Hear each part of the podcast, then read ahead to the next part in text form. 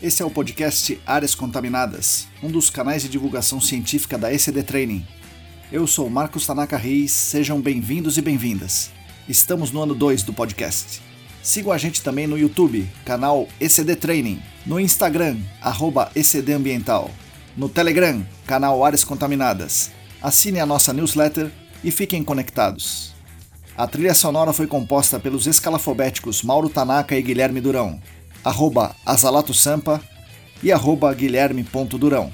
Nossa missão é fornecer conteúdo de qualidade para que vocês ganhem poder pelo conhecimento e ao mesmo tempo dar voz às pessoas do GAC, reconhecendo seu papel e importância pessoal e profissional. O podcast Áreas Contaminadas é um espaço aberto e democrático com opiniões diversas sobre temas ligados ao gerenciamento de áreas contaminadas e ao meio ambiente. Todos e todas são bem-vindos. O oferecimento é da ECD Training e dos colaboradores do Apoia-se. A edição é de Lilian Coreiaço Rios.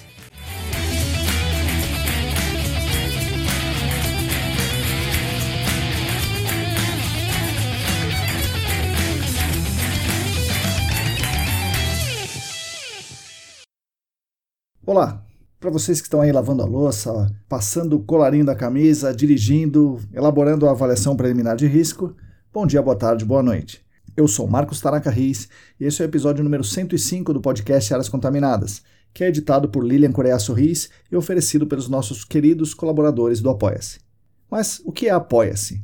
Apoia-se é uma plataforma de financiamento coletivo, então quem quiser e quem puder contribuir financeiramente conosco será muito bem-vindo, muito bem-vinda e ajudará toda a nossa comunidade por garantir a continuidade dos conteúdos gratuitos. Para fazer esse apoio financeiro, basta entrar no site apoia.se barra ecdambiental e lá você vai escolher o valor e a forma da sua contribuição. E aí, se é com boleto, se é com cartão, etc.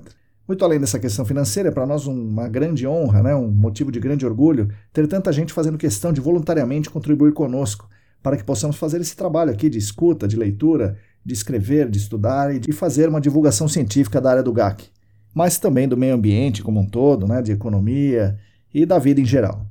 Isso nos enche de vontade de fazer cada vez mais, cada vez melhor esse apoio das pessoas, essa consideração das pessoas. Além dos colaboradores do Apoia-se, o podcast Áreas Contaminadas tem a felicidade de contar com o patrocínio master da Clean Environment Brasil, que comercializa produtos e tecnologias para investigação e remediação de áreas contaminadas. Acesse o site da Clean www.clean.com.br. Contamos também com dois patrocinadores ouro que nos ajudam muito, o laboratório E-Consulting e a Vapor Solutions, e contamos também com o patrocínio prata da LabCris Análises Ambientais. Mas, fundamentalmente, contamos com a companhia, com a atenção, com o tempo e com os ouvidos atentos de todas e todos vocês. Gostaria então de deixar público meus agradecimentos a todos e todas os nossos colaboradores financeiros do Apoia-se, que atualmente são os seguintes: Abela de Moraes, Alisson Dourado, Alain Humberto, Atila Pessoa, Augusto Amável, Beatriz Lucassac, Bruno Fiscuc, Bruno Baltazar, Bruno Bezerra, Bruno Bonetti, Calvin Oste, Cristina Maluf, Daiane Teixeira, Diego Silva, Fabiano Rodrigues, Felipe Nareta, Felipe Ferreira, Gilberto Vilas Boas, Guilherme Corino, Heitor Gardenal, Heraldo Jaquete, João Paulo Dantas, Joyce Cruz, Juliana Mantovani, Larissa Macedo, Leandro Freitas, Leandro Oliveira, Lilian Puerta, Lu Luana Fernandes, Luciana Vaz, Luiz Ferreira, Marina Mello, Mariluz Gomes, Paulo Negrão, Pedro Astolfi, Rafael Godoy, Renato Kumamoto, Roberto Costa, Rodrigo Alves, Sandra Pacheco, Sérgio Rocha, Tamara Dias, Tatiana Citolini, Cristiane Grilene, Thiago Soares, Wagner Rodrigo, William Taqui e mais oito apoiadores anônimos. Muito obrigado a vocês que são os principais responsáveis pela manutenção dos nossos canais de divulgação. Nesse episódio eu mostro uma entrevista muito bacana com Gilberto Vilas Boas. O Gilberto é engenheiro ambiental, pós-graduado em remediação e gerenciamento de áreas contaminadas pelo SENAC e atualmente é sócio-diretor da Merit Ambiental. Se hoje a gente vê as pingas que ele toma, sendo um profissional muito bem sucedido no mercado de GAC, ele vai contar aqui nesse episódio um pouco também do monte de tombo que ele levou durante a sua trajetória, que começou lá como técnico agrícola e chegou a sócio de empresas, né, várias empresas ligadas aos serviços ambientais. Foi uma conversa muito esclarecedora e motivante para todos nós. Bom, é isso aí. Fiquem agora com as palavras de Gilberto Vilas Boas. Bom, pessoal, bom dia, boa tarde, boa noite. Hoje eu estou aqui com um convidado ilustre, um grande convidado, meu amigo Gilberto Vilas Boas. Gilberto, bom dia, boa tarde, boa noite, bem-vindo aqui ao podcast Áreas Contaminadas. Bom dia, boa tarde, boa noite, Marcos. Inicialmente, obrigado aí pelo convite de estar participando. Admito que eu ainda não sei se eu sou digno né, de estar participando do podcast. E já me gerou logo uma dúvida se quando você fala que eu sou um, um grande, né, se você está mencionando o tamanho ou o caráter, ou do ponto de vista técnico e gerenciamento. De qualquer forma, em ambas as características aí, obrigado, aceitas, né? Legal. É isso aí mesmo, é tudo junto. Gilberto, normalmente a gente começa do começo aqui, mas com você eu vou começar do meio e depois eu vou voltar no começo. O que você, o que te atrai nas Toyotas Bandeirantes? Eu sei que você é um, um apreciador da Toyota Bandeirante. Você ainda coleciona? O que, que você tem feito com Toyotas Bandeirantes por aí? Olha que pergunta bacana, hein, cara? Que pergunta bacana, né? Admito para você que, se eu for ver historicamente, eu não sei de onde vem a minha devoção por ferrugem. Toyota Bandeirante é sinônimo de ferrugem. Sim, é isso mesmo. E não existe uma justificativa óbvia por eu gostar, porque, meu, é um carro caro, é um carro duro, ruim de andar, pula pra caramba, não anda, bebe muito, as peças. Você não acha ninguém que dá manutenção, enferruja por qualquer coisa, e mesmo assim eu curto bastante. Eu já cheguei a ter em, em não sei se a palavra certa é estoque, né? em posse, sete desses veículos, né? Hoje, hoje, infelizmente, hoje, infelizmente, eu não tenho nenhum. Caramba, olha aí. O último que eu tive, eu vendi há alguns meses atrás. Eu comprei em, em um leilão, quase todos eu compro de um, um leilão. Fiquei uns quatro, cinco meses com reformando, mexendo, arrumando. O dia que eu trouxe o carro aqui para o meu galpão, que o guincho encostou, que eu fui entrar, eu não consegui entrar no carro porque eu sou muito grande. Depois de tudo que eu percebi que era um Jeep Williams, eu não consegui entrar. E Nossa Senhora. minha sorte é que apareceu um, um conhecido do segmento de áreas contaminadas. Davi, da comprou o carro, né? Tá com ele. Após isso, eu não consegui. É que assim, eu, eu, procuro mosca branca, né? Eu procuro aquele carro legal, eu procuro aquele carro de empresas de sondagem. Sei, sei como é que é. Carro para rodar, que está abandonado. Eu procuro esses veículos. Né? e a dica de passagem, eu lembro da sua, era uma 2001. É isso mesmo, é isso aí, é isso aí. O último ano de fabricação da Toyota. Né? Lembro de cada detalhe desse veículo. Legal. Bom, Gilberto, agora.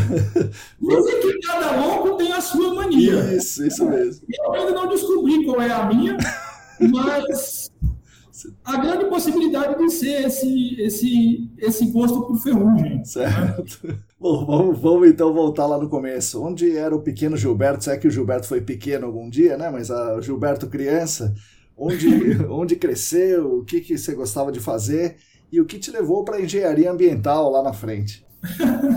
Olha, essa é uma, é uma pergunta eh, de grande relevância. Assim como acho que boa parte da maioria de, das pessoas que moram em São Paulo, eu sou mais um nordestino. É, sair de casa, não digo sair de casa, mas eu tenho a minha independência aí desde os meus 14 anos de idade, que foi quando eu fui estudar em um colégio interno, especificamente um colégio agrícola, né? Certo. A minha família é uma família humilde, né? O meu pai, ele não o meu pai ele não me deu tudo que eu, me, que eu merecia, mas ele deu muito mais do que eu poderia dar. Aos, aos 14 anos, eu já querendo tocar a minha vida, eu fui, eu fui estudar em um colégio interno, né, uma, escola, uma escola agrícola. E por incrível que pareça, foi exatamente nessa escola agrícola que onde começou, onde teve um sinal uhum. da minha vida no meio ambiente, né, na, na esfera ambiental. Porque a agro até hoje ela meu, ela, ela, ela movimenta ela movimenta o país já lá em 97 nos cursos assim na na formação lá de técnica em agropecuária eu já tive conhecimento já tive entendimento do código florestal uhum. então APP, vegetação, Mata Atlântica, naquele momento eu já tive, eu já, eu já tive essa, essa vivência, né? No ano de 2000, fiquei os três anos, né? No ano de 2000 eu fui trabalhar em uma fazenda de soja e milho ali na região de Goiás, né? Em Três Fronteiras, Trocantins. Só que eu era um, eu era muito jovem, né? Eu tinha 17 anos, era até menor de idade, então não tinha aquela maturidade de trabalhar distante, um local novo, geralmente as, as, essas fazendas, essas propriedades agrícolas, elas são distantes, né? Você não tem aquele convívio. Sim. Convívio ali com algumas 10 pessoas ali, operários e tal. Uma, uma pessoa dessa idade queria... Quer ver o mundo, né? É, sabe, eu lembro que acho que foi a primeira vez que a Shakira veio tocar no Rock in Rio, eu não fiquei sabendo. É, foi quando o Herbert Viana lá teve aquele acidente de ultraleve, e a hora que eu fiquei sabendo, o Herbert Viana já estava na cadeira de roda, né? Certo. Então, eu, eu queria conhecimento, é. né? E foi nesse, nesse momento em que eu decidi vir para São Paulo. Certo, né? certo. Eu vim para São Paulo, fui aqui em São Paulo, comecei trabalhando em um pet shop. Né? Caramba, é mesmo? Eu tava. Eu fazia banho tosa em cachorro, né? Caramba, rapaz. Mas ah, você veio assim, sem mais nem menos. Eu vou para São Paulo, é isso? Eu já tinha familiares aqui. Esse ele era de um dos meus irmãos. Legal, né? legal. É, e eu passei a fazer banho tosa de animal. Até hoje, se você me der um pulo, eu vou fazer uma excelente tosa na tesoura. Legal. Até hoje eu ainda tenho habilidades com, com essa profissão. Legal. É, e nessa época, já 18, 19 anos, todo mundo da, da, da, minha, da minha faixa etária de idade já estavam já faculdade. E eu ali, eu falei, poxa, é, isso eu, eu tenho bem desde sempre. Né? Eu procuro sempre alguém que esteja melhor do que eu, uhum. eu utilizo essa pessoa como referência. Certo. Legal. Na hora que eu chegar no mesmo patamar dessa pessoa, eu vou procurar uma outra que seja maior do que ela como referência e procuro e procuro ir seguindo, né?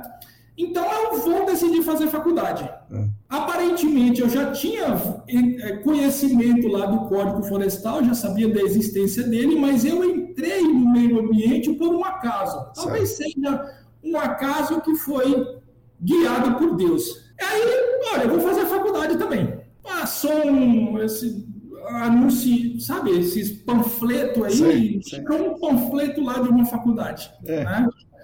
Aí eu peguei e falei, olha, eu vou fazer faculdade no melhor dos cenários, eu, se eu for preso, eu já tenho tendência uma prisão, né? Sim, sim, sim. Cela especial, tudo, né? É, é uma bobagem, que, né? É, mas naquela época era a minha visão. Né? Então eu peguei, vi lá quais os cursos, foi exatamente quando estava iniciando os cursos de gestão de dois anos. Eu, poxa, é esse aqui que eu vou fazer, curso de gestão. Aí, é, gestão em marketing. Não, eu não, eu não sei nem o pacote do Office direito. Imagine ter que fazer, trabalhar com alguma coisa. Não, hotelaria. Não, gestão em hotelaria não, porque né, não viajo. E, e assim, a percepção Sim. da época era exatamente essa. Até que eu vi gestão ambiental. Poxa, gestão ambiental é bacana. É. Né? Tá, o mundo está revolucionando, então eu acho que vai precisar de de, de pessoas que, sei lá, tem uma vivência, que tem, que tem um conhecimento. Acho que essa, essa, essa, é a profissão do futuro. Uhum. É, mas assim, a seleção era, entre todas essas existentes, essa é a que. Não foi eliminada, né? As outras foram eliminadas, sobrou essa, né?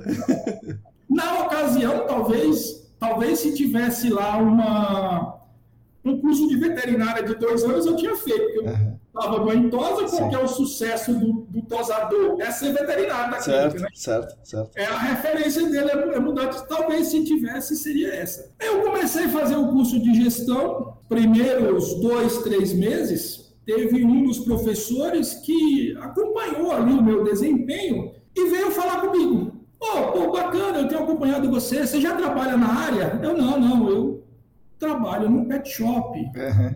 E, pô, mas nada a ver com a área, mas de onde que você conhece esses detalhes? Ele, não, eu sou técnico em agropecuária e na minha época, quando eu estudei, poxa, o Código Florestal, é, eu conheço, não com muito detalhe, mas de ponta a ponta aí eu tenho conhecimento. Ele, poxa, legal. Então vamos fazer o seguinte, você não quer trabalhar comigo? Ah, olha aí.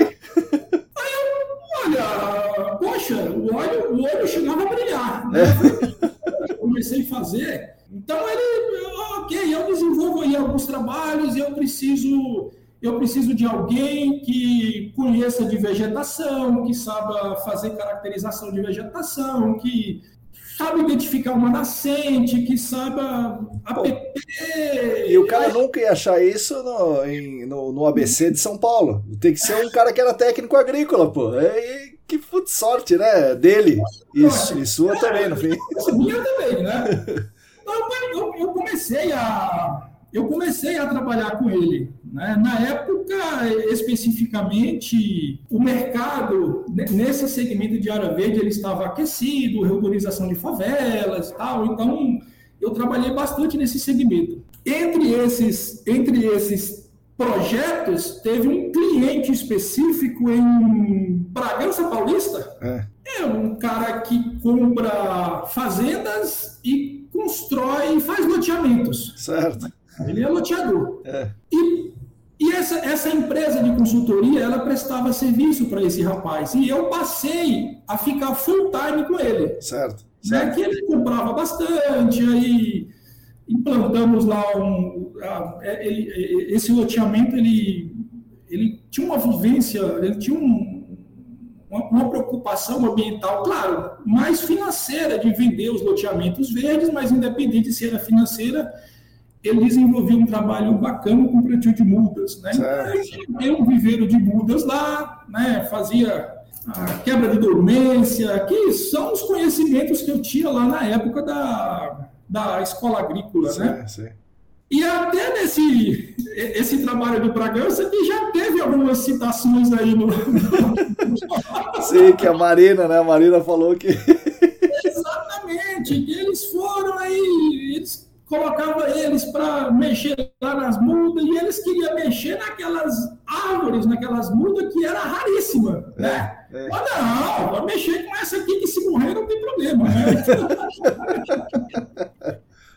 Super bacana. E esse, esse, esse, esse rapaz, ele é, ele, ele é meu cliente até hoje. Caramba. Né? Teve algumas reviravoltas aí em relação a essa, a essa empresa, ele parou de prestar serviço para esse cliente, acabei saindo por uma infinidade de outras questões, baixou o fluxo de trabalho e tal, então a, a, acabou me dispensando, né? E ele me liberou para que eu continuasse atendendo esse cliente de Bragança Paulista, que eu ia lá para cuidar do viveiro de mudas específico, né? Eu ia ia lá duas vezes por semana, uma vez por semana, de acordo com a demanda. Por intermédio desse cliente de Bragança Paulista que eu entrei no gerenciamento de áreas contaminadas. Caramba!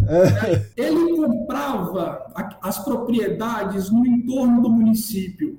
E geralmente, como são propriedades distantes, existiam indústrias e algumas vezes postos de combustíveis localizados nessa área. Certo. Que precisaria fazer todo o processo aí de investigação, né? todo, todo o processo aí de gerenciamento. Hoje ainda é assim, né? mas naquela época era muito pior, uhum. que você tinha uma demanda no gerenciamento de áreas contaminadas, certo. você chamava cinco empresas para passar um orçamento. Certo. Passava um escopo totalmente diferente. Nenhum escopo batia um com o outro. Certo. Se a gente for ver hoje, ainda existe muito isso. Sim. Puxar seu saco um pouco aqui, mas graças ao trabalho que vocês vêm desenvolvendo no Senac, isso tem melhorado bastante, né? Legal. E esse, esse, esse rapaz, esse empreendedor, ele, ele falou, olha, Gilberto, você é a nossa pessoa de confiança, ficamos muito com dúvidas sobre quem contratar, porque a gente não sabe nem balizar o preço, porque é sempre escopos diferentes. Sim, sim. Né? A gente não sabe o que fazer. Então, eu quero que você se especialize nisso, porque todo o trabalho que eu for ter aqui é para você executar. Né? Você é a minha pessoa de confiança, o que você falar que é, mesmo se você errar, a gente sabe que você não errou de má fé, errou certo. pela circunstância. Poxa, então foi um cara que me alavancou bastante do ponto de vista profissional pela confiança que ele, que ele sempre depositou. Né? Nessa época, eu já tinha acabado o curso de gestão ambiental, já tinha me ingressado no curso de engenharia ambiental, já conhecia a Marina, é. já, já tinha uma, uma, uma gama de pessoas aí, aí do meio, e teve um desse, dessas, algumas dessas gamas de pessoas que eles tinham empresas que prestavam serviços para o gerenciamento de áreas contaminadas. Né? É só, só o serviço, fazia sondagem, fazia amostragem e tal. E ele era conhecido, eu me ofereci. Eu falei, olha, é, eu só quero adquirir conhecimento. Você não precisa me pagar nada. Uhum. Nada. Eu vou com o meu veículo, pago todos os meus custos, eu vou ser um funcionário seu gratuito. só, isso, sério, mas eu só quero o aprendizado. Certo, certo. O aprendizado. Poxa, ele amou, né? Fizemos lá todas as questões trabalhistas e eu, e eu fiquei com ele, trabalhei com ele ali por volta de uns seis meses. Nesses seis, após esses seis meses, eu trabalho em Bragança, a demanda de trabalho aumentou, eu não consegui mais ficar com ele, que eu só ia duas vezes por semana para Bragança, eu ficava três dias livre. Né? Eu parei de de prestar, de fazer esse trabalho voluntário com ele em busca de conhecimento. Certo. E quando a, a demanda de Bragança ela voltou a, a, a, estabilizar, eu esse período ocioso, eu olha, eu vou fazer o seguinte, eu vou comprar um outro veículo que seja um veículo de carga. Né? Já tem aí todo, todo o conhecimento da parte técnica, assim, eu, quando eu digo técnico, eu era um técnico de campo. Então, certo. eu sabia a topografia, eu já sabia mexer com a estação total da época da escola agrícola. Sim. Né? Então, a topografia eu já tinha. Até hoje, se eu tiver que fazer uma topografia com estação total, topográfica, a gente consegue, a gente consegue se virar. A amostragem baixa vazão, eu Faço, eu sei fazer, não, ainda não existia acreditação. Uhum. Dou manutenção, tinha, tinha uma gama de serviços assim na parte técnica que eu desenvolvia. Então, na, na, na, época, eu falei, bom, agora o que eu vou fazer? Eu vou é, abrir uma empresa, não é? onde a empresa sou eu sozinho, certo. e eu vou prestar serviços para profissionais, ou seja lá, que precise no processo de gerenciamento de áreas contaminadas. Eu acompanho sondagem, faço amostragem, faço topografia, faço. Você gostou todo... desse negócio? Você gostou do negócio? Falou: Isso aqui é bom, vou, vou fazer minha empresa nisso aí. Eu gostei porque ele é dinâmico. Sim. Né? Não existe um trabalho igual ao outro. Sim. Todo fluxo de sondagem que você for fazer e você for acompanhar é diferente um do outro. Sim. Não existe, não é Ctrl-C e Ctrl-V. Todo projeto é diferente, pode ser do lado aqui, é uma configuração totalmente diferente, é uma tubulação que estoura, então é, é, é dinâmico, é, é, é prazeroso. Sim. Né? Eu, tenho, eu sou imperativo já diagnosticado, então gosto da mesmice, tem que ter toda, toda, toda essa interação. Então eu não vou dizer que eu gostei, eu me apaixonei, uhum. eu, eu gosto dessa interação. Desenvolvi várias várias frentes aí de trabalho nessa, nessa época de faculdade ainda, até que eu fui participar de uma reunião em uma empresa que ela tinha contratado um geólogo para fazer os, os, trabalhos de investigação lá na área dela, né? E tá, ia me contratar para poder acompanhar, fazer os trabalhos de campo, né? E eu fui. Certo. Em uma das reuniões que eu fui para desenvolver o, os trabalhos, eu eu acabei conhecendo lá, a gente é, nos entrosamos bastante na questão técnica. Ele era uma pessoa bem comercial, administrativo, financeiro. Certo. É, ele, eu prestei bastante serviço do ponto de vista, executando a parte técnica para essa empresa, mas a, a, empresa que ele trabalhava, ela não quis é, per, permanecer com, com o segmento de gerenciamento de áreas contaminadas. Entendi, entendi. É, que ela disse que não era exatamente a especialidade dessa empresa de consultoria, né? ela, ela iria acabar concorrendo com os próprios clientes dela, então que iria parar, não iria mais prestar serviço de gerenciamento de áreas contaminadas.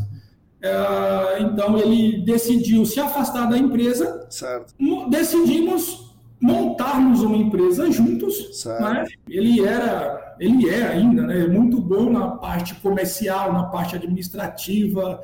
Tinha uma vivência de mercado muito boa, tinha uma visão de mercado muito boa, se comunicava muito bem. E eu, o cara operacional, o cara que executava. Né? Mas você também é bom, é bom nisso, né? Talvez nesse momento você não fosse tão bom, né? Você ficou bom depois disso, sei lá. E, e, a visão de empresa também, né? Como você tinha a sua empresa, você sozinho, né? Talvez isso dificultasse, né? Mas foi uma união boa, pelo visto. É, obrigado por você conhecer isso, mas eu, eu não me vejo dessa forma. Uhum. Eu não me vejo como uma pessoa comercial, eu não vejo como uma pessoa com vivência de mercado, eu não me vejo, eu me vejo como um, um sondador e passou a desenvolver outras coisas, que eu, eu, me vejo como operacional, eu vejo como aquele cara que quer ir para campo, que quer desenrolar, que quer saber por que, que não por que, que o, a, a rola não está descendo, por que, que sabe? Eu, eu sou esse cara, então eu, eu não me vejo dessa forma. Certo. Pode ser que seja uma síndrome do vira-lata, né? Mas eu, eu, não me vejo. Essa não é a minha visão. Uhum. E nós montamos essa empresa, né? mantivemos essa sociedade durante exatamente 10 anos. Né? É, foram 10 anos assim sucesso, 10 anos maravilhosos, a sociedade sempre deu certo, a gente sempre deu certo, foi tudo muito bacana, né? não teve nada assim de atrito, nada super, né? Mas acho eu, eu, eu entendo o seguinte, que as pessoas elas elas têm um ciclo na nossa vida, elas têm um objetivo na nossa vida. A hora que elas cumprem esse objetivo, nós precisamos partir para uma próxima para uma próxima fase, né? Isso foi em meados de dois, em 2019, nós decidimos é, interromper a, a, nossa sociedade ali de forma amigável, tudo, tudo é super muito tranquilo, e a gente seguir cada um, cada um no seu lugar. Para mim foi bem difícil essa transição, ela foi super difícil. Primeiro porque em 2019 eu havia me separado da minha esposa. É ter um filho, né? Então, esse, é, é, é, é, apesar, por mais amigável que seja, por mais que seja em consentimento de ambas as partes, por mais que não tenha briga, que seja super tranquilo, mas é difícil essa transição, porque você dá um costume, você vai ter que mudar de tudo. Né? Então, eu me separei da minha esposa seis meses depois da sociedade. Caramba. É mudança mesmo, hein? Caramba. Mudança bem difícil aí. É, é, isso final de 2019, 2020 foi quando efetivamente iniciamos a, a Merit, né? A Merit efetivamente iniciou em 2020. Apesar de você falar que eu tenho essa vivência de mercado e tudo, mas eu me considero um cara operacional e eu passei a ter que lidar com os outros segmentos. Eu passei a estar efetivamente no administrativo, eu passei a gerenciar os outros setores da empresa que antes era novidade. Certo. Né? Meu, me falar em balanço financeiro, em, não faço a mínima. Não, tinha, a, a, a, tinha sabia o conceito, sim, mas sim, sim. efetivamente assim na prática. Né? Fazer ali, né? Minuciosamente é, você não tinha feito. É, é até que tinha, tinha equipe para fazer, mas eu, como assim, o líder, o cabeça, eu tinha que conferir, eu tinha que validar essas informações. Então, 2020 foi um ano bem difícil. Começar uma empresa do zero, sem reconhecimento no mercado, a, a empresa propriamente dita. E existia muito muitas, muitas incertezas. Sim. Muitas incertezas. Ah, quando nós desfizemos a sociedade, ah, nós deixamos opcional para os funcionários eles escolherem para com quem eles querem ficar, porque a gente não consegue mandar no coração das pessoas. Lógico, né? lógico. É, para mim foi uma surpresa que é, a, a, maioria, apenas três funcionários não, não migraram, né? todos os outros ficaram comigo, que quase me mataram do coração imediatamente, né? porque isso em 2020, com, Sim. começo de 2020, Sim, imagina. desde que começou a pandemia. Né? Sim, sim. Então, analisa, poxa, eu, toda aquela insegurança de mudança de empresa, toda aquela insegurança de reestruturar do ponto de vista empresarial, uhum. com toda essa galera de funcionários, sem saber o que viria pela frente aí com todo esse cenário de pandemia. E não só um funcionário, mas um funcionário que quis ficar com você. Né? Ele falou: Eu quero ficar com você, Gilberto. Funcionário de 10 anos né, funcionário de 10 anos, que eu falei, aí, poxa, eu não posso mandar esse cara embora. Com certeza, com certeza. Eu não posso e não devo. Né? Era, era, não estava é, não tava, não tava mais uma questão de empresa, de fluxo de caixa, não, é uma questão de honra. É, não vou mandar ninguém embora, vamos passar pelo processo de pandemia. Teve algumas, a, a, algumas substituições, algumas trocas, mas não relacionada à pandemia, e sim por por, outra, por, outra, por outras questões que ocorrem no dia a dia. Sim, né? sim, sim. Pessoas entram e saem, isso, isso, faz, parte, isso faz parte do jogo. Né? Então, todos ficaram comigo em época de pandemia, né? mas, cara, 2020 foi um ano magnífico. é mesmo? Que legal. Magnífico, magnífico, magnífico, magnífico. Foi muito além das minhas expectativas. Né? Muito além das minhas expectativas. Porque, é, pô, um nome novo, empresa nova, né? mas o, o, os clientes, eles ainda conheciam o Gilberto. Sim, era, sim, sim. Eu sou o cara abraçar, eu sou o cara que estava lá com eles, eu sou o cara. Então, para eles, ele não, Gilberto, toca o barco aí, acabava me ligando, ó. Sabe, mudou a empresa aí, mas, poxa, ó, continua aí com a gente e tal. Então, foi um ano fantástico. Se, eu, se a gente for levar em consideração o faturamento de 2019, enquanto nós éramos sócios, 2018, 2019, 2020, ele manteve a mesma tendência de crescimento. Certo, né? certo.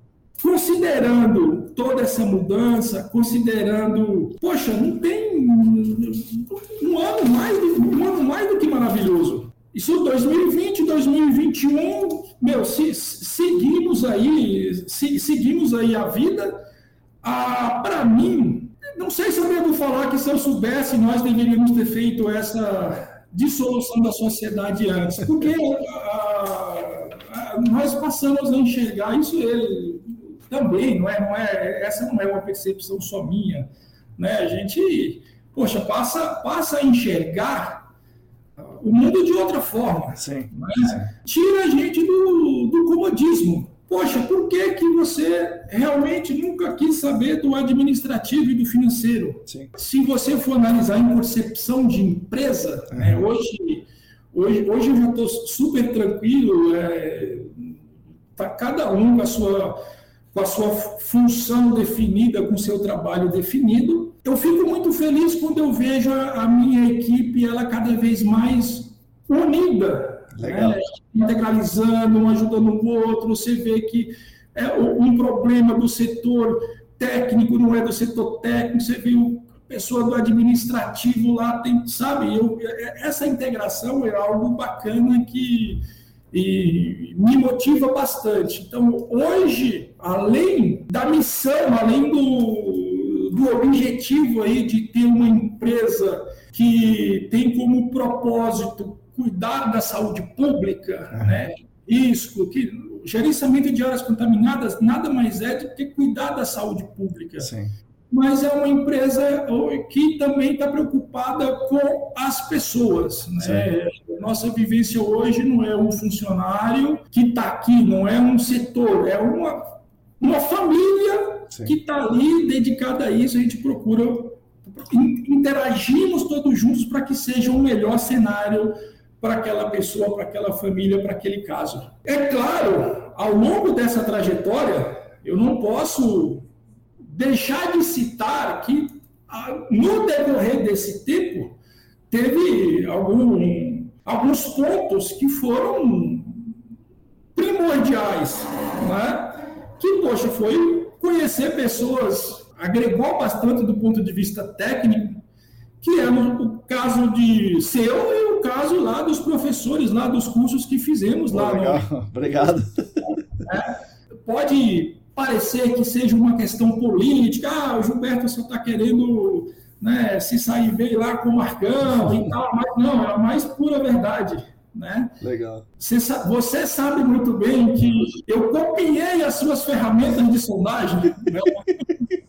É isso aí. Mas essa tá certo, é para fazer isso mesmo. É, você sabe muito bem que o, o martelo hidráulico da perfuratriz, eu Sim. peguei a especificação da sua máquina. Exatamente, é isso aí, mas é, tá certo? É, o Charles deu outras dicas lá de ferramenta. O meu do YouTube, eu tirei as medidas do seu. Sim, sim, foi isso aí mesmo. É isso aí. É, revolucionou o, a nossa capacidade técnica e, poxa, copiando, como eu disse inicialmente, né? Eu vou atrás de referências, né? Então, você, você, o trabalho que você prestava naquele momento ali de qualidade técnica era nossa referência. Então, poxa, eu vou copiar o que esse cara faz, que é o caminho. Né? É, ainda bem que você não copiou tudo, tudo, porque senão você tinha afundado também, né? Você copiou no momento certo ali.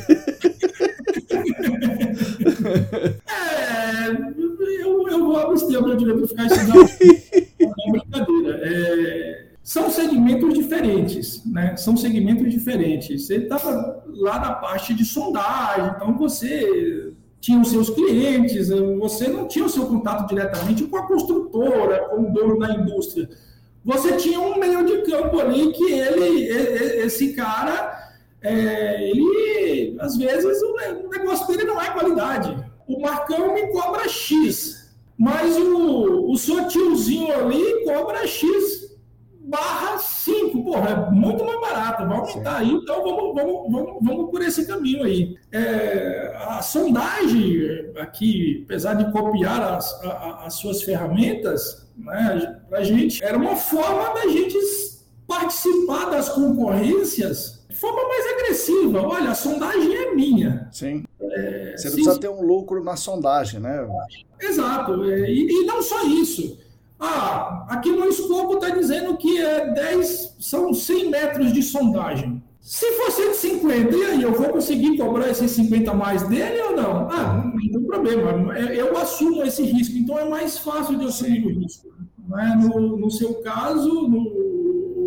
meu, é metragem, deu, não, entendi, entendi. É isso mesmo. É, é, outra empresa, né? Outro tipo de empresa. É outro tipo de negócio, é outro tipo de negócio. Ô Gilberto, mas tanto na, na, empresa anterior quanto nessa, é, qual é a importância do gerenciamento de áreas contaminadas? Porque é uma consultoria ambiental, né? Faz várias coisas. A, a empresa anterior, a empresa anterior fazia várias coisas e a sua empresa atual faz várias coisas. Ou não, é só áreas contaminadas mesmo? 90% do nosso trabalho, desde sempre, foi voltado ao gerenciamento de áreas contaminadas. Legal.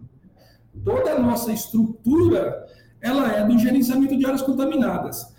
No entanto, eu não posso abrir mão do meu histórico. Certo. Comecei em 2002 trabalhar com, com recuperação ambiental, que necessariamente não era voltado ao gerenciamento de áreas contaminadas, mas por combate à erosão, tinha uma, tem uma, uma dinâmica aí de, de, de situações. Né?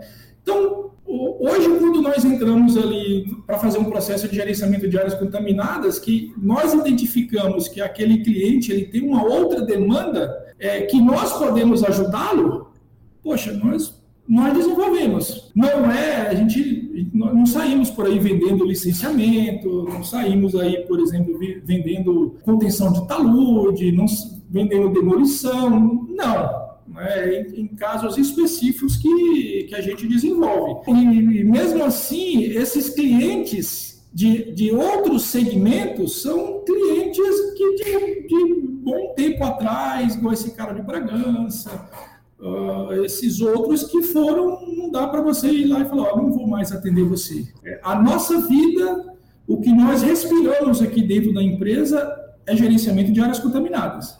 Você vê lá o nosso propósito lá de empresas, missão e valores, está sempre voltado ao gerenciamento de áreas contaminadas, está voltado à saúde pública, né? controle de poluição, áreas contaminadas. É, você fez dois cursos de pós-graduação no Senac, o primeiro deles de remediação em 2014, né? começa em 2014 e o de gerenciamento de áreas contaminadas logo a seguir, acho que 2016 começou, né? Por aí. Isso você falou que isso melhorou para você, mas melhorou é, é no que? Na técnica, é, encarar de outra forma os processos, na investigação, na remediação, ou mais contatos? O que que isso te ajudou mais? É, em todas as esferas, em todas as direções que você mencionar, ajudou. Vamos dizer o seguinte que antes eu ia para Sorocaba, eu pegava o sistema Anchieta Imigrantes. Dava uma volta para chegar em Sorocaba. Depois do curso, para ir para Sorocaba, eu já pego logo aqui a, a Castela. Exatamente. Na, na, na, de como analisar os processos, é, ajudou o contato, poxa, conheci, conheci você, conheci pessoas que fazem parte do meu círculo de amigos até hoje. Né? Até hoje a gente tem contato a, a partir do, mais especificamente do GAC. Né? Os nossos processos analisados passou a ter uma vivência totalmente diferente. Existe uma pergunta, existe uma frase é. que eu uso ela em 99% das minhas reuniões com cliente eu uso ela em 200% da reunião com a minha equipe quando a gente vai falar de algum projeto. Qual a pergunta eu preciso responder? certo. Né? O que, que eu preciso responder? Ah, tá, você vai fazer uma fazer sondagem, vai fazer isso isso, mas para quê? O que, que eu preciso responder com isso? Às, às vezes, o, imagine o seguinte: você recebe um escopo, você recebe um termo de referência, uhum uma infinidade de, de, trabalhos ali que você precisa direcionar, que você precisa fazer. Uhum. Mas qual a pergunta que eu vou ter que responder com isso? Às vezes, a resposta, se você faz tudo isso daqui, você não vai ter a resposta. Sim. Então, para que, que eu estou fazendo isso? Essa é uma pergunta que me revolucionou, que passou a refletir muito, até na condução de, dos processos junto à CETESB. Né? Para quê? Qual é o objetivo de fazer isso? Sim. Sim. Qual é o objetivo? Para quê? Né? E a, outra questão é, temporal aí que você falou também, né, da, da, da sondagem. É, vocês montaram uma empresa própria de sondagem, com máquinas próprias, com equipe própria, com ferramentas próprias e tal. E você ainda permanece com equipamentos de sondagem hoje? E qual é a dificuldade de fazer isso? Porque a, é praticamente ter outra empresa dentro da consultoria, né? Isso é difícil, tem as vantagens que você falou, mas quais são as dificuldades? Ah, não é fácil não, não é fácil porque assim é uma outra, é um outro mundo, é um outro mundo. Não é todas as empresas de sondagem que tem um Charles da vida trabalhando nela. Correto. É. O cara que entende de ferramental, o cara que entende de de mecânica, o cara que entende de tudo. Quando houve a, a, a dissolução da sociedade, eu, eu passei a, a, terceirizar o serviço de sondagem. Né? Então foi é muito mais simples, porque quando dar algum problema, você cobra a empresa Sim. que você está comprando. Né? Quebrou uma mangueira, meu, resolva. Sim. Tira uma daí e coloca outra. Né? É, é muito mais fácil. Quando isso quando é você, você tem que se virar nos 30 para poder desenrolar. Eu tenho uma equipe né, dedicada a isso. Peguei alguém que já estava comigo desde, desde sempre, né, que tem a vivência, que tem um conhecimento ali do. Não de operação do equipamento. Né, mas, mas saber se o cara está fazendo certo. Saber, saber sabe como perfurar, sabe que tem que isolar, que tem que revestir, que tem que. Eu peguei alguém que tem que já era, que já estava aqui comigo, que tem a vivência, e fui para o mercado procurar alguém que saiba operar o equipamento. É um, é um segmento diferente. Sim, né? sim. o cara tem que ter aquele cuidado para evitar qualquer tipo de vazamento, né? A, a, manutenção do equipamento tem que estar impecável. É um mundo paralelo. Eu se eu tivesse, se não fosse essa questão aí do ponto de vista comercial, de você poder ser mais agressivo né, nas propostas, de ah, não, a máquina já está aqui, eu, eu assumo esse risco. Não viabiliza decorrente das dores de cabeça de você ter uma equipe própria de sondagem. Porque o meu equipamento pesa 7 toneladas. pois né? é. Só o equipamento, fora os trado, fora os ferra... todos os ferramentais, fora os insumos ali para instalação de poço. Para isso, aí não é só a perfuratriz. é isso mesmo. Não é só a perfuratriz. Você precisa ter um veículo para transportar. Sim, sim. E você tem que ter um caminhão para subir, para poder carregar. Sim. Aí, além do, do, operador, você tem que ter um cara. Motorista, né? Habilitado. Habilitado, e não só isso, que o cara tem que ser cuidadoso. Sim. Não é para. Meu, o cara viaja, o cara vai estar tá lidando, vai carregar, descarregar o equipamento é difícil de você encontrar esse profissional que atenda todos esses requisitos. Sim, sim, né? sim. É bem difícil. Em alguns casos específicos, até hoje, já estou com uma estrutura bem, bem montada aqui, eu, a, a, minha equipe aqui é, me deixa muito feliz, mas alguns projetos, alguns projetos, é, eu vou para campo pessoalmente operar o equipamento. É que Está no sangue, né, Marcos? É, o sondador mesmo, então. Está no sangue, está no sangue. Você quer, você quer, quer ver me deixar feliz é o equipamento entrar, dar entrada de ar para ter que, sabe? Uhum. Infelizmente, esse equipamento atual, o motor eletrônico, ele não entra ar. Uhum, né? tá. Mas era fica lá, nossa, era tudo de bom você chegar em casa sujo de óleo, né? trabalha com elas contaminando, né? e a esposa fala, nossa, meu marido estava trabalhando. Esse estava mesmo trabalhando, né? Esse estava trabalhando, né? E, então você está com a máquina aí, essa de 7 toneladas? Essa sim, aproximadamente, aproximadamente 7 toneladas. É, tem, efetivamente, ela começou, eu, eu eu peguei ela em meados de novembro de 2021. Ah, legal. legal. Né? Novembro de 2021. Tá... Estamos a todo vapor aí com ela. Beleza. Do Altudo, por exemplo, eu vou pessoalmente, né? Eu, é. eu, eu, eu gosto. Puta, eu, eu acho barato. Às vezes eu. Segunda-feira, por exemplo, nós vamos fazer um trabalho de campo e eu vou pessoalmente, né? Eu vou operar e tudo, mas como o projeto envolve uma proteção de marca de uma empresa, aí eu vou lá para fazer um babaô. Sei, sei. Tamo aí. Vim aí pessoalmente e tal, é. né? Uma vez você me disse o seguinte, que você fazia vários pequenos trabalhos, pequenos e grandes trabalhos na área, no segmento ambiental. E eu falava assim, mas Gilberto, mas você sabe fazer isso também? Gilberto, mas você sabe fazer isso também? E você dizia assim, olha, todos esses trabalhos aí, é, não são fáceis, fáceis, mas é só seguir uma, um manual, uma receita. A única coisa difícil mesmo nesse nosso mundo do ambiental é áreas contaminadas. E é isso aí mesmo ou não? Olha, é isso aí mesmo, Marcos. É isso aí mesmo. Quando eu digo isso, eu, eu referencio ao meu histórico lá de, de meio físico, né? Identificação de nascente, APP de nascente. Olha, é uma receita de bolo. Uhum.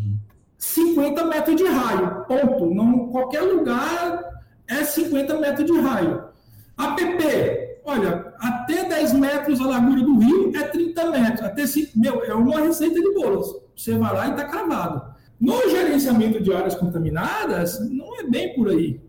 Né? Não é bem por aí. Você, todo o cenário ali do levantamento, da avaliação preliminar, você está com o seu modelo conceitual ali, tudo bem mapeado mas quando você vai lá executar o seu plano de trabalho, no local onde é um jardim, existe um tanque enterrado. Né? Acabou a preliminar aí, né? Acabou a preliminar. Então, todo o trabalho de pesquisa realizado antes, olha, não tem mais validade. O trabalho não tem mais, não tem mais crédito. Né? você tem que começar do zero. Né? É, você, você deve ter vivenciado isso bastante.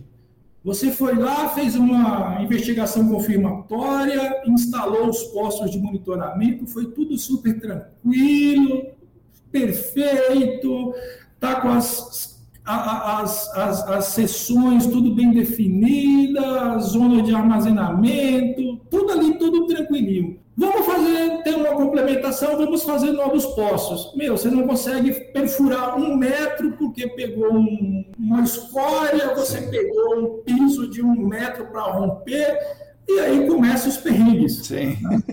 Então, então, é um trabalho é, dinâmico, é um trabalho dinâmico que eu, eu, eu, eu gosto.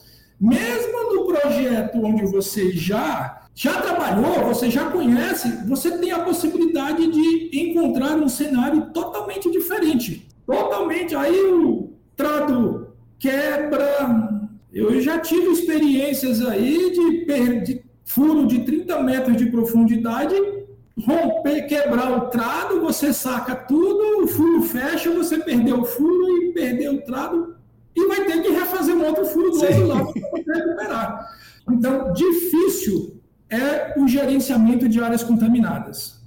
É muito difícil o processo de gerenciamento de áreas contaminadas, em especial é, quando você dá complementação a um outro trabalho. Uhum. Quando você faz tudo, você mesmo foi lá, pesquisou, você fez os postos, excelente.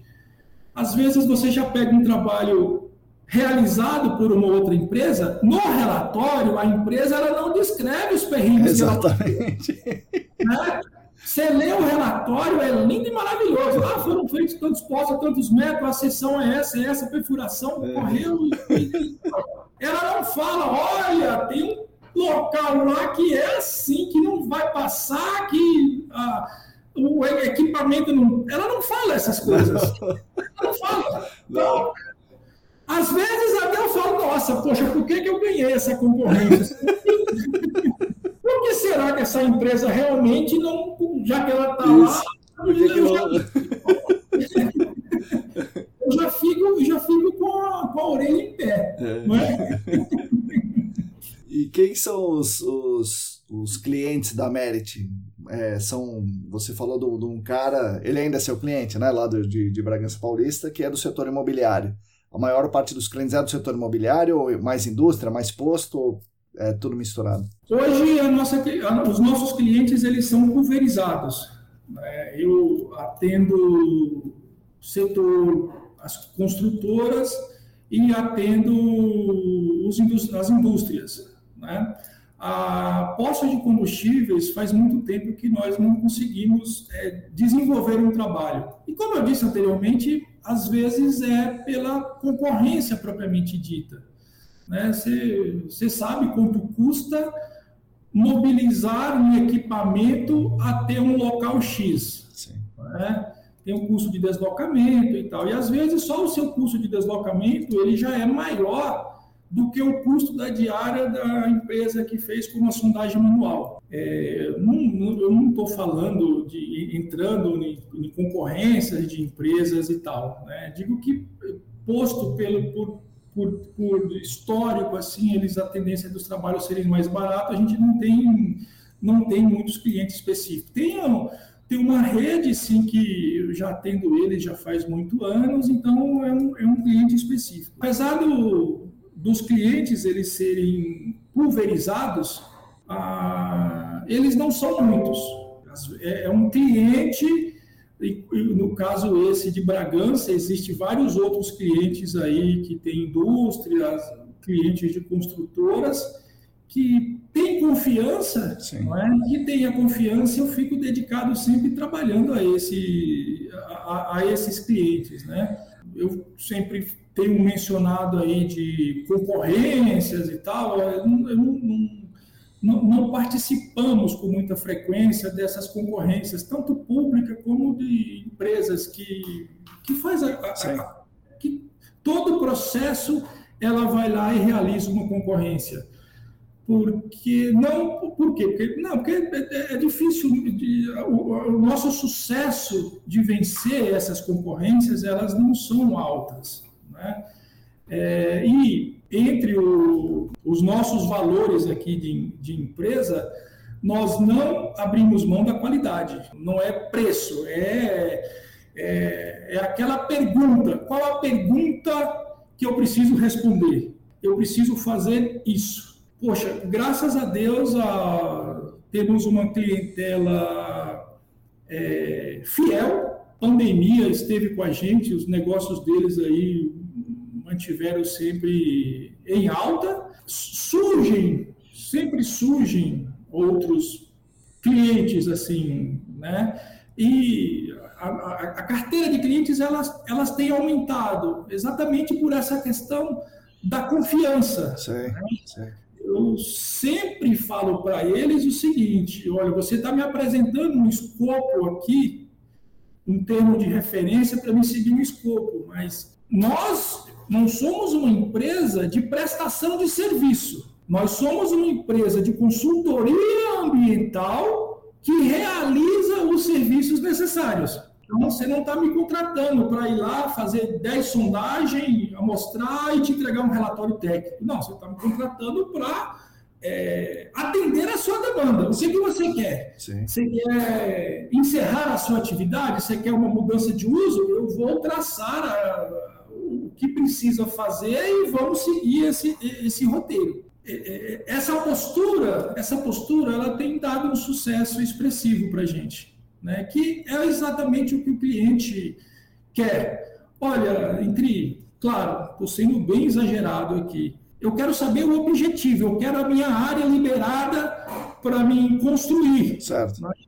É, não é, deixando de atender todos os valores legais. Eu falo isso, mas ó, tem todos os procedimentos legais para atender, mas o que vai fazer para chegar lá, nem sempre ele está interessado nisso, ele quer saber o objetivo final. Sim, sim. Aí a gente traça, ó, beleza, para você chegar lá, a gente tem que fazer isso, tem que fazer isso, tem que fazer isso. Dependendo do resultado disso daqui, você pode ir caminho A, B, C. Sim. Dependendo do resultado, você vai o caminho A, B, C, então já, já vai plantando isso na, na, na cabeça deles. Ele é. tem que confiar que você está falando certo, né? Assim, o certo, o certo certo e o certo para ele, né? Dentro do objetivo dele. Exatamente, exatamente. E até está entre os nossos valores que o, o certo é o certo. A gente não, não, não tem meios termos.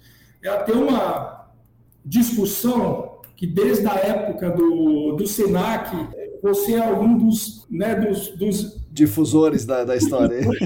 dessa teoria, que é amostrar o solo. é isso aí. Além de qual a pergunta preciso responder, esse amostrar o solo ele não sai, ele não sai da minha cabeça.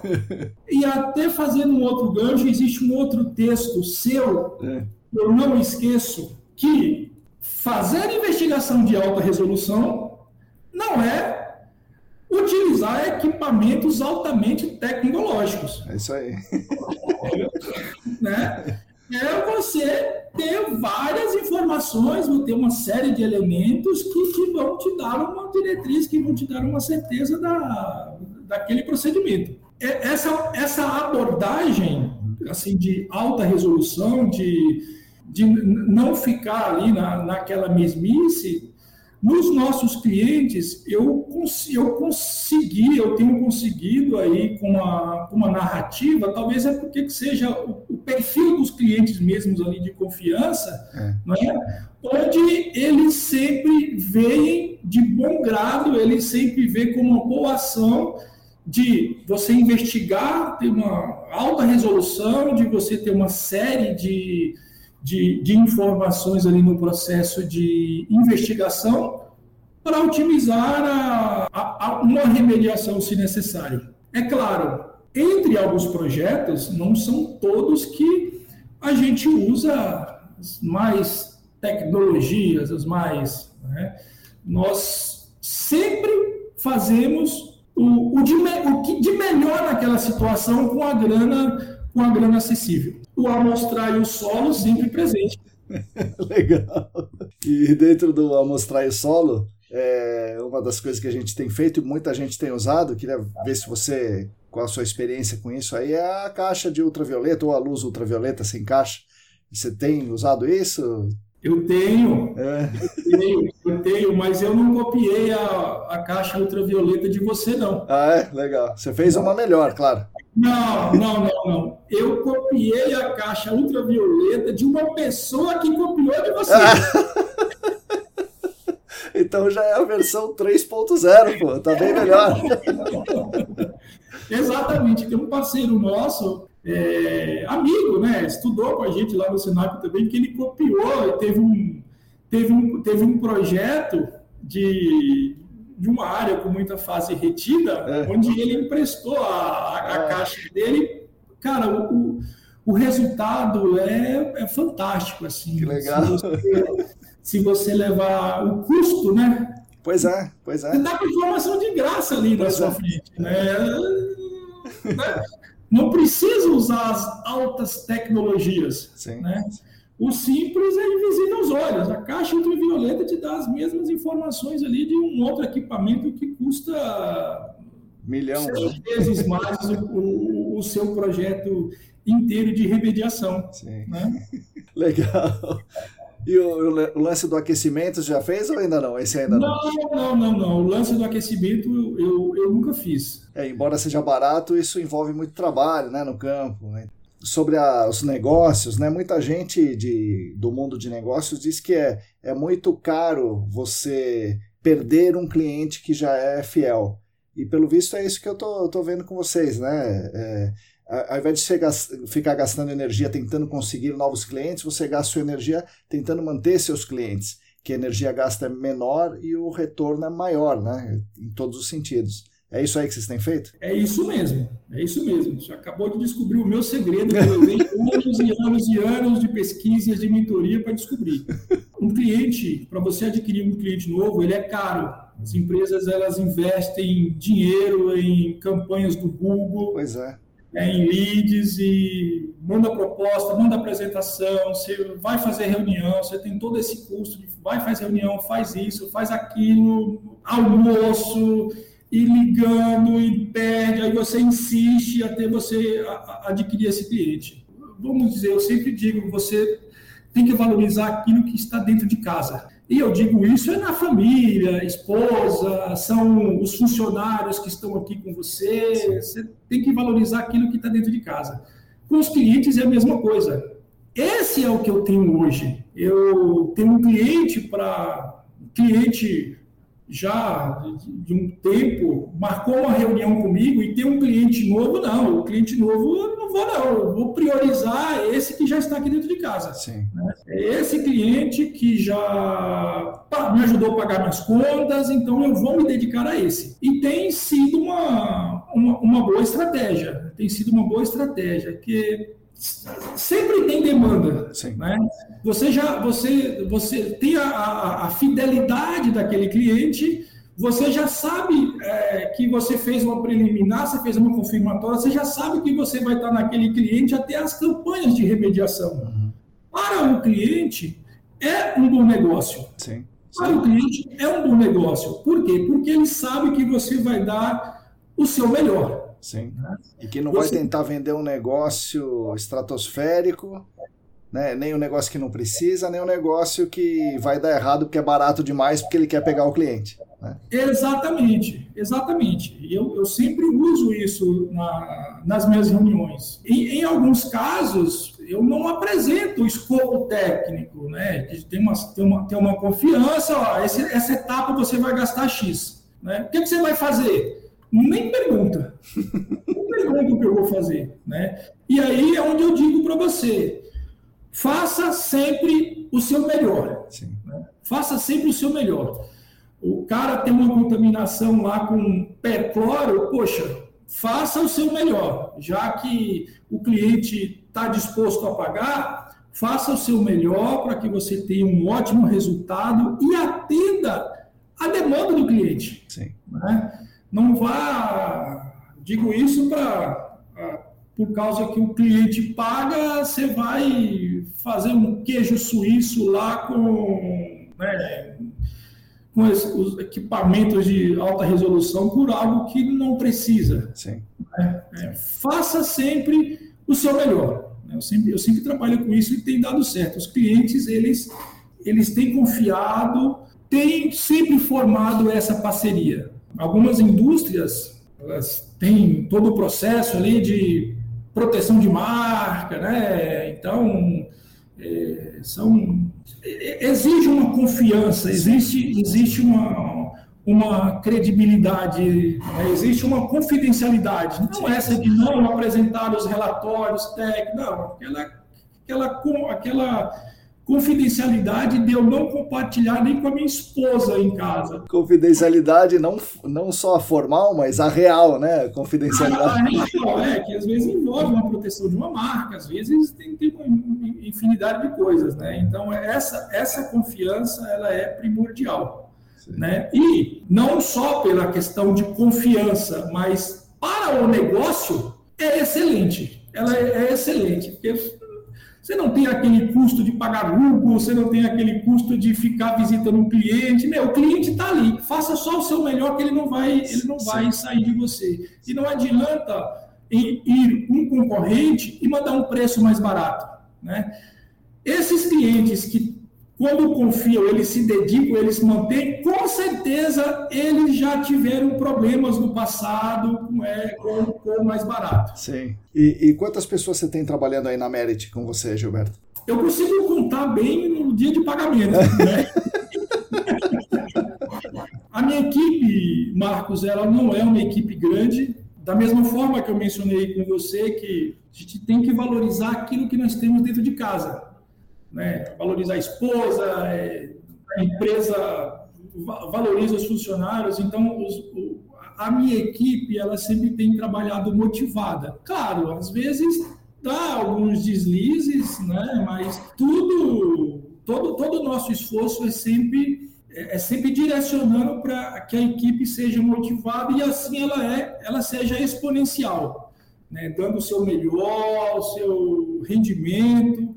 Hoje, eu tenho na equipe 23, 24 pessoas. Né? Bastante gente. Hum, olha, eu te garanto, eu te digo que pela demanda de trabalhos que a gente acaba desenvolvendo, não é. Então, eu digo que a minha equipe ela é eficiente para ela dar conta da demanda de trabalho que nós temos. Né? Eu espero que nenhum deles assista o podcast para pedirem aumento.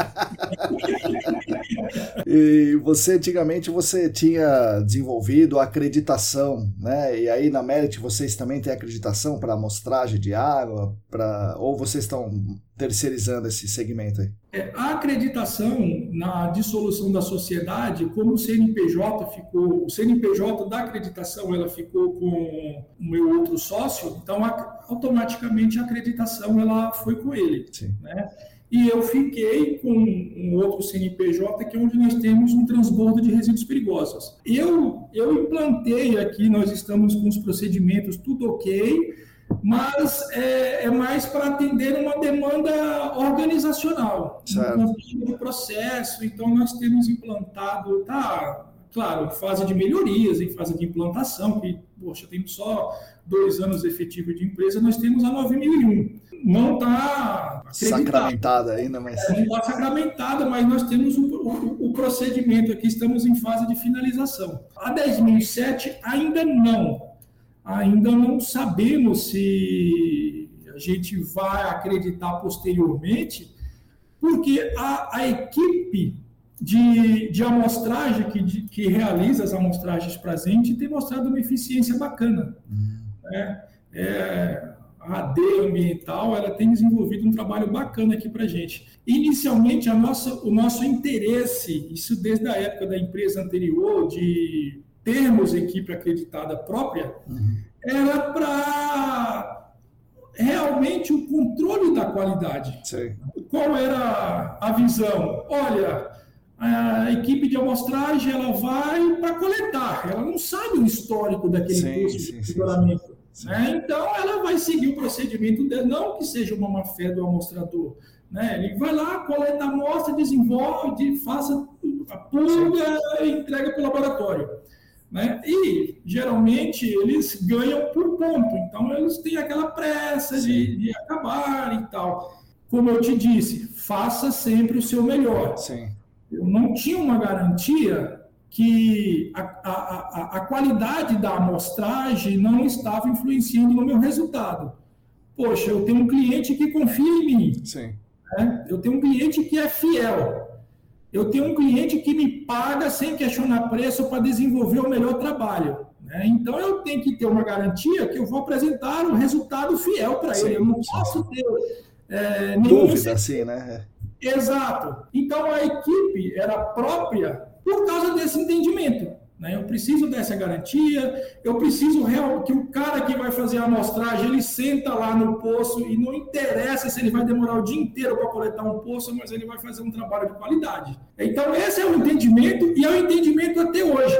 A empresa que desenvolve esse trabalho para a gente, a gente consegue isso deles. Certo. Oh, poxa, está acontecendo tal coisa, então a gente consegue ter uma, consegue ter uma dinâmica, né? a gente consegue ter uma dinâmica de trabalho e, e está nos atendendo super bem. Pretendo posteriormente, uma vez que a 9000 já está sendo implantada, partir para 17, claro, né? até por uma questão comercial, por uma. Né? é bacana, mas por horas, por horas nós não estamos com acreditação. Está montada, tá, precisaria pedir a auditoria lá do Inmetro, né, ajustar algumas coisas aí de, de procedimento, de endereço, de local de calibração e afins. Né, mas por horas, por horas vamos mantendo dessa forma. Outra coisa que você mexe bastante é, é cemitérios, né? E muita gente que, que a gente é, ministra cursos que são de órgãos ambientais, vira e mexe perguntam coisas que eu, puxa, não tinha nem ideia, mas eu falei, o dia que eu encontrar com o Gilberto, eu vou perguntar isso aí. É, o cara tem que analisar um negócio chamado é, cadaverina, putrescina, não sei bem o nome, o que, que é isso aí? O que o cara, o que que é isso tem... aí. Ah, é, a, é, a, cadaverina e a putrescina. É. Né? São, são aminas, né? são da, da classe ali das aminas que tem um um, um nitrogênio ali na sua, na sua composição e elas são presentes uh, no necrochorume. Eu, o, o, cemitério, por um exemplo, ele é um desses clientes fiéis. Né? Eu desenvolvo um trabalho com, já com um cemitério já faz um bom tempo e hoje eu gerencio toda a parte de projetos. Né? Eu faço os projetos dos jazigos, é. os o, as quadras, né? eu faço sistema de coleta de necrochorume, eu desenvolvo todas, toda, todo esse processo que é desses clientes aí que confiam. Certo. E junto com isso eu faço o monitoramento ambiental deles lá, que é um dos, dos é, é licenciado. o mais difícil é de você encontrar um laboratório que analise essas aminas. né? Imagina. É bem, é bem difícil. E eu nunca ouvi relatos, eu nunca ouvi relatos, claro, eu não vou saber é, entrar no detalhe aí de, da, da, decomposição aí, que não deixa de ser proveniente ali de algo orgânico, não é? Mas eu nunca vi relatos de, já fiz pesquisas, não sei se Pode ser que você não lembre que são muitos casos, mas quando eu fiz a, o meu TCC no gerenciamento de áreas contaminadas, eu falei exatamente sobre cemitério. É verdade, né? é isso mesmo, é. É você e a Priscila, é... né? Você e a Priscila era a dupla, é isso? Eu, a Priscila e a Amanda. Ah, tá certo. É, é verdade. Pesquisei bastante é. É, e eu não vi relatos de uma área contaminada com, sim, a, sim. com a pudrecina. A instrução técnica do órgão ambiental, por exemplo, ela estabelece ali os, os parâmetros a, a analisar, né? e lá nessa instrução técnica, essas aminas elas não estão contempladas. Obrigado, sabia? Eu ia perguntar para o cara certo. Eu espero que a resposta esteja correta, né? Vai que mês passado teve uma atualização dessa instrução técnica e Sim. passou a, a, conter lá a cadaverina e a putrescina, né? É, é, nunca se sabe, né? É, eu não consultei as atualizações das legislações aí para te passar para passar essa informação. Mas oh, agora me lembrei de uma coisa. Ouvi falar que, ouvi falar não, é, é real, né? Que a pandemia teve mortes em excesso. E se tem mortes em excesso, tem é, funerais em excesso, e boa parte desses funerais as pessoas são enterradas, né? É, Sim. Isso, você, como você trabalha com cemitério, não só com áreas contaminadas decorrentes de cemitério, mas toda a parte ambiental e toda a parte de projeto, é, você também viu esse fenômeno? Como é sim, que você dá? O... Sim, sim, sim, sim. É, no começo, quando estava no auge aí da pandemia, o volume de óbito ele aumentou muito mesmo. É, é realmente assustador. Os cemitérios são particulares, mas realmente existia fila para sepultamento, né? Aumento de demanda gigantesca. E até eu, tenho, eu até fiquei imaginando qual seria a pergunta se aumentou a, a geração do necrochurume, uhum. né? Aumentou muito, muito mesmo. Ah, por quê? Ah, hoje, hoje o, o, o segmento funerário está em alta, olha, é desculpe, mas considerando do ponto de vista industrial, é isso. Né? O, o segmento de locação de jazigos ele está em alta, é. porque a, é, são o, o, valor que as, as, seguradoras elas pagam. Né? Então, você acaba alugando os jazigos. É. Os cemitérios, essa parte de locação de jazigos, elas é uma área específica. E lá, é, meu, é um atrás do outro, vai montando as fileirinhas, vai preenchendo as gavetas, você não, você não consegue, você não. O jazigo não é seu, o jazigo é alugado. Então, eles vão colocar a, a, a urna, vão colocar, colocar o corpo ali na que está disponível, né? Sim, e vai enchendo, tudo, vai enchendo tudo de uma vez. Quando é, o jazigo é seu, então você fica pulverizado numa área gigantesca. Você certo. coloca um corpo aqui, então o outro daqui a 100 metros. A geração do, do necrocherume, ela é pequena, né? Fica aqui, às vezes ela chega até o dreno e acaba... Quando você faz isso no, imagine só, no mesmo dia você sepulta 40 pessoas, tudo no mesmo lugar. Nossa né? São 40 corpos que vai estar gerando necrochorume no mesmo local. Sim. Sim. Né? Então, entre outras palavras, houve, houve, houve um excesso, né? houve a, a saturação até dos sistemas de coleta de necrochorume. Caramba, rapaz! coisa ali passando e é, nos projetos isso não foi Dimensionado, né? Claro. Foi dimensionado, exatamente, não foi dimensionado para isso. É um problema a mais aí. É um problema a mais. Graças a Deus, foi pouco tempo, né? E hoje as coisas elas já, já se normalizaram. Né? Hoje as coisas já se normalizaram, mas realmente é, foi assustador. Nossa. Foi assustador. Legal. Bom, Gilberto, agora é um momento diferente. Você pode fazer uma pergunta para mim agora. É a sua vez de me perguntar alguma coisa. Olha, bacana. Eu, nós começamos a falar, se você me perguntasse qual é o prazo que estamos conversando, eu ia falar que tem apenas uns 20 5 minutos. minutos é? Eu não imagino que conversamos tanto assim. Eu, eu ouvi o, o podcast da, da Amanda. Legal. E nesse podcast da Amanda foi discutido a, a sustentabilidade. Certo uma, as bases da, da minha narrativa hoje em relação ao atendimento, a postura com clientes, elas sempre foi motivada, sempre foi direcionada para credibilidade, para confiança do cliente, em que ah, façamos o, faça sempre o nosso melhor, uhum. né, dentro de uma demanda, dentro de uma necessidade, né?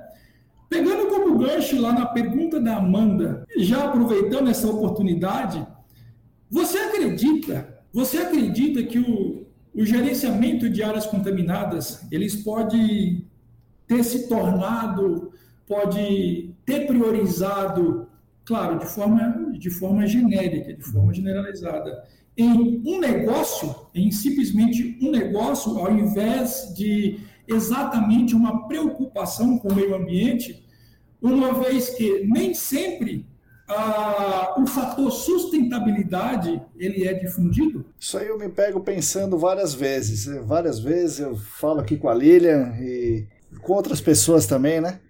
E a minha conclusão nesse momento é que sim, sim, é um negócio. É um negócio, é muito mais um negócio do que realmente uma preocupação ambiental. Porque, pô, é, a gente. Qualquer caso que você esteja estudando aí, né, hoje, né, você vai investigar uma área que era uma, um posto, era uma indústria, e o cara quer construir alguma coisa. Beleza, você faz um monte de coisa, um monte de mobilizações, de análises em laboratório, de olhar um detalhe, de expor pessoas ao risco, né, ao risco de Covid, que o cara se mobiliza para lá, ele tem um risco de pegar Covid um risco de acidente no meio do caminho, um risco de perfurar um, uma tubulação, um risco do, de respirar o metanol, o risco do cara pegar aquela contaminação na mão dele ali, né? De colocar no ultravioleta tal. Tudo isso é um monte de risco é, que, se você somar, é muito maior do que o risco que você quer proteger a pessoa que vai morar nesse prédio que um dia vai ser construído, que é de 10 a menos 5 para o cara inalar um vapor em ambiente fechado. Então, é, não sei para quem que eu respondi essa pergunta um dia, e eu acho que é o seguinte, eu acho que o gerenciamento de áreas contaminadas ele é legalmente muito bem, muito bem estruturado. E é por isso que as pessoas acabam obedecendo isso aí. Porque tem coisas muito maiores, é, em termos ambientais, que são muito mais preocupantes, que estão passando para lá, né? Estão passando, a boiada vai passando, né? e, e, a gente está preocupado com 10 a menos 5 de um risco muito pequenininho. Então eu acho que se for olhar no. Ah, e, e sem falar nas remediações, né? São remediações é, caras, né? Imagina uma remediação termal, né? Ou, ou, então a remoção de um solo muito contaminado por um aterro ou por um incinerador. Imagina o gasto de energia, né? O gasto ambiental disso aí, tudo para quê, né? Eu acho que a gente deveria, é, como sustentabilidade, se for pensar na, na, na, sustentabilidade realmente, a gente tem primeiro que diminuir as desigualdades das pessoas. As pessoas não podem ficar sem casa, não podem ficar passando fome. É, essa é a primeira coisa, assim, fundamental. A segunda coisa, a gente precisa daquilo, seja aquilo o que for, né? A gente precisa do celular, a gente precisa da, da tinta, é, a gente precisa do, do ouro, a gente precisa dos semicondutores. A humanidade precisa disso? Né? Então, acho que a, a, avaliação da sustentabilidade tem que ver isso aí. A, a, humanidade precisa disso? O mundo precisa disso? Se precisar, vamos admitir aquele impacto. Agora, o nosso gerenciamento de áreas contaminadas, claro, é melhor ter do que não ter, né? Assim, no sentido ambiental, né? É melhor que você se preocupe com, com isso do que você largar a mão.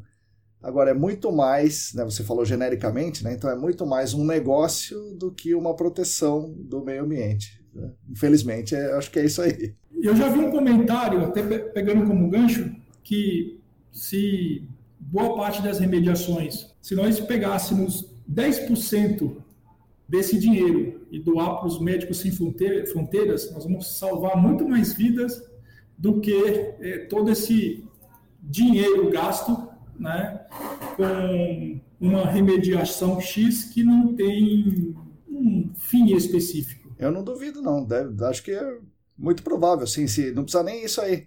Se, se der é, saneamento básico para as pessoas que, que moram em condições ruins, né, ou que moram em área de risco de desabamento, salvaríamos muito mais vidas, eu acho. Com certeza, com certeza. É, é triste, né? É triste isso, porque nós estamos aqui no, no, no segmento de áreas contaminadas, a gente se especializa, a gente estuda, né?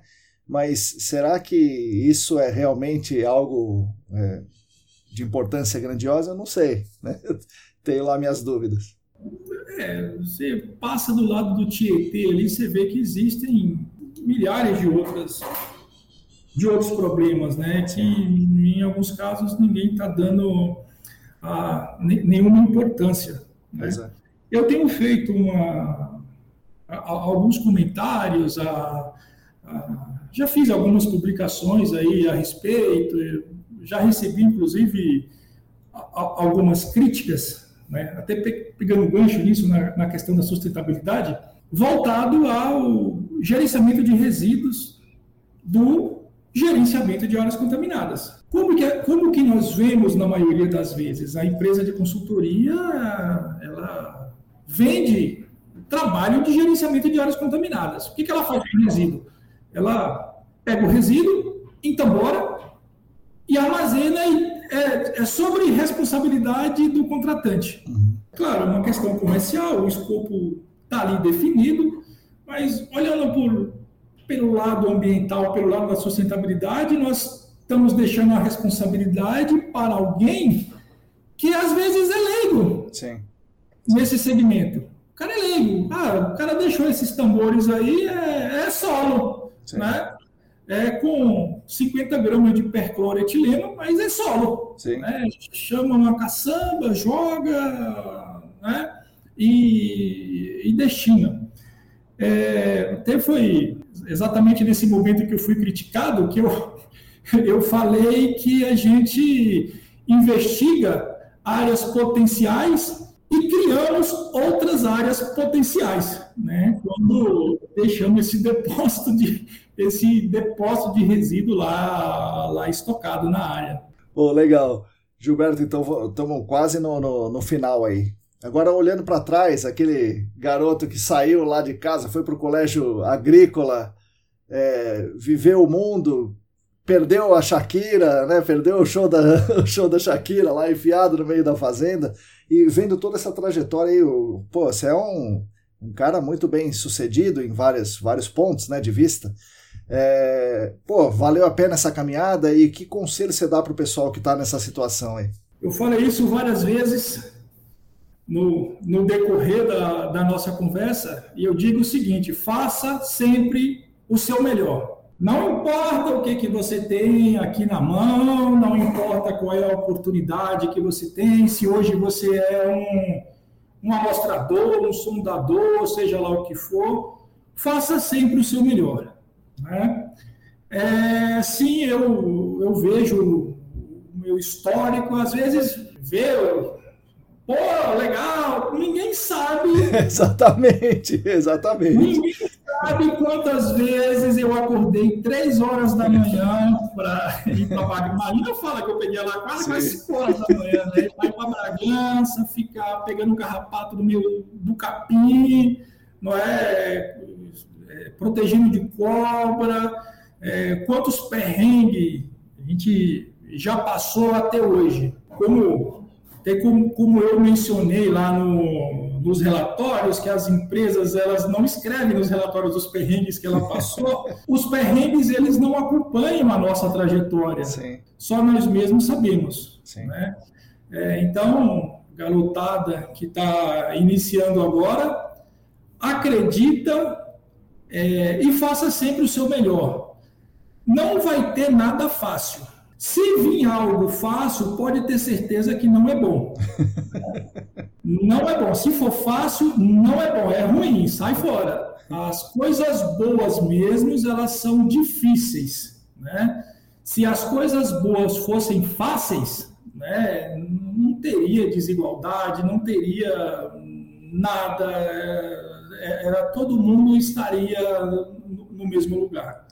Né? Então, faça sempre o seu melhor, dedique-se, é, esforço e o estudo ele é primordial. O estudo é primordial. Muito legal. Gilberto, então é isso aí. Assim, vamos finalizar esse nosso podcast. Pô, agradeço pra caramba. Foi um baita de um aprendizado, como sempre. Falar com você é um aprendizado muito, muito legal.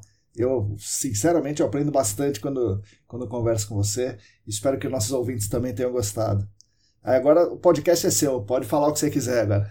Poxa, obrigado. Eu, uh, ouvindo agora, não sei se é política, está falando para me agradar, mas de qualquer forma, uh, obrigado e agradeço. É bom a, a aproveitar esse momento né, para nada mais, nada menos para agradecer uh, por, poxa, todos aí que direta ou, ou, ou, ou, indiretamente passou por toda essa trajetória, né? Como disse, é, você foi extremamente importante. Não estou sendo político, você sabe muito bem que eu, você deixava eu copiar seus equipamentos, eu te ligava e é, discutíamos sobre as têmperas do, das artes uhum. que quebravam, né?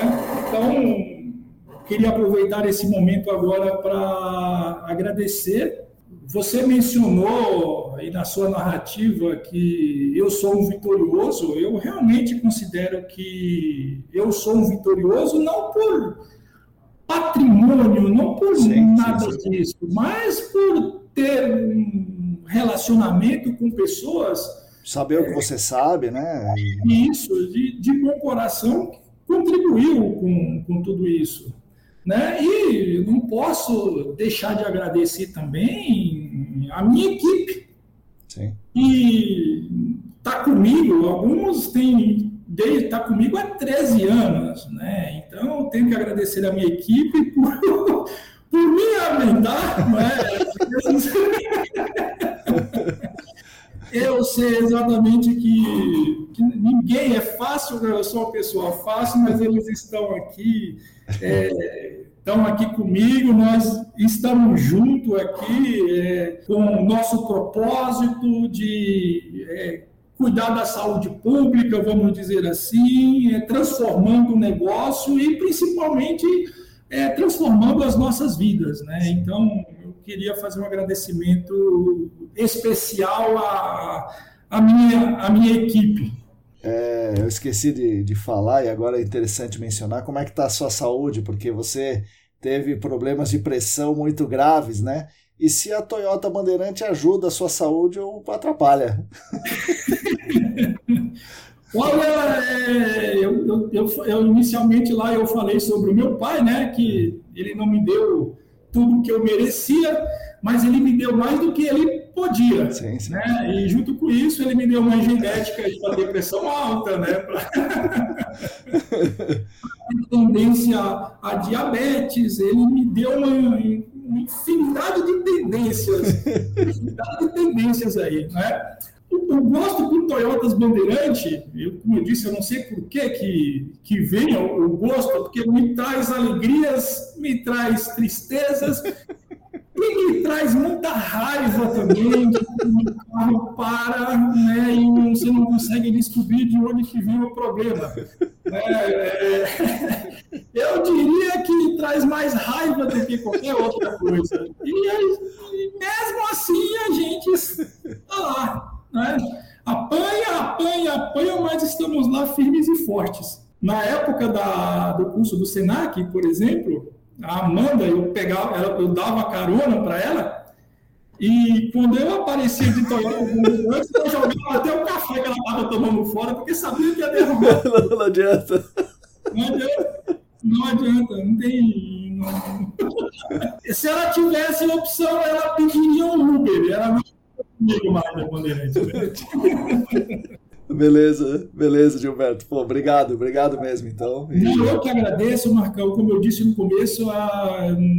pode ter caráter de brincadeira, mas eu não acreditava que eu era digno de, de participar aí do seu podcast. É pode ser a síndrome do, do, do vira-lata, né? mas você se dedicar o seu tempo aí a, a, a batermos esse papo, poxa, eu achei super bacana e o meu sentimento desde sempre ele é de gratidão, extrema gratidão.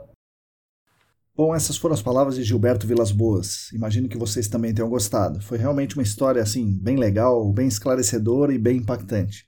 Gostaria de retomar aqui algumas passagens interessantes, né? É, vejam as passagens dos tombos que ele tomou, e foram muitos os tombos. Imaginem só, sair de casa para um colégio técnico agrícola interno aos 14 anos de idade, aos 17 ele trabalhar como técnico numa fazenda assim, isolada do mundo e sair dessa fazenda e para São Paulo, trabalhar num pet shop, né, como, como tosador, e entrar numa faculdade. Ali a faculdade era a única que era possível ser feita naquela circunstância. Dentro da faculdade, aí dá para a gente chamar, tentar chamar de sorte, né, mas obviamente a sorte sorri para quem a procura, ele entra no mercado ambiental, pelas mãos aí de um professor que viu o seu potencial, e desse mercado ambiental ele não saiu mais. Essa seria a primeira pinga que ele tomou, né? Mas os tombos continuaram aí trabalhando como pessoa do campo, né, lá no meio do mato, com os carrapatos e tal. É, mas aí já intercalados os tombos com as pingas. Por exemplo, esse cliente inicial permanece com ele até hoje. Esse passeio pelo mercado ambiental levou para o gerenciamento de áreas contaminadas, e novamente aí a sorte aliada à competência e a busca ativa pela sorte o levou a conhecer seu futuro sócio.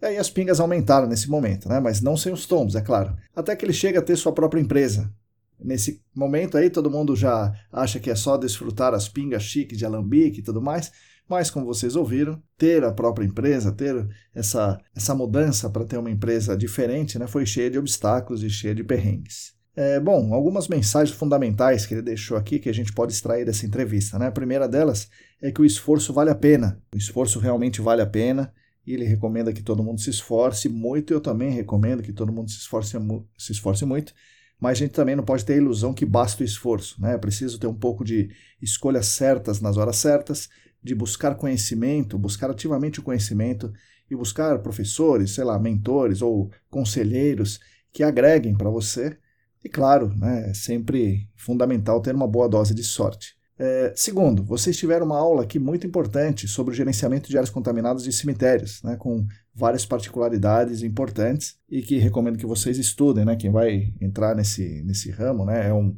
é um mercado né, que existe e recomendo que vocês ouçam novamente a parte que ele fala do gerenciamento de áreas contaminadas nos cemitérios, ou gerenciamento ambiental de cemitérios. Né? Terceiro, qual a pergunta que você quer responder?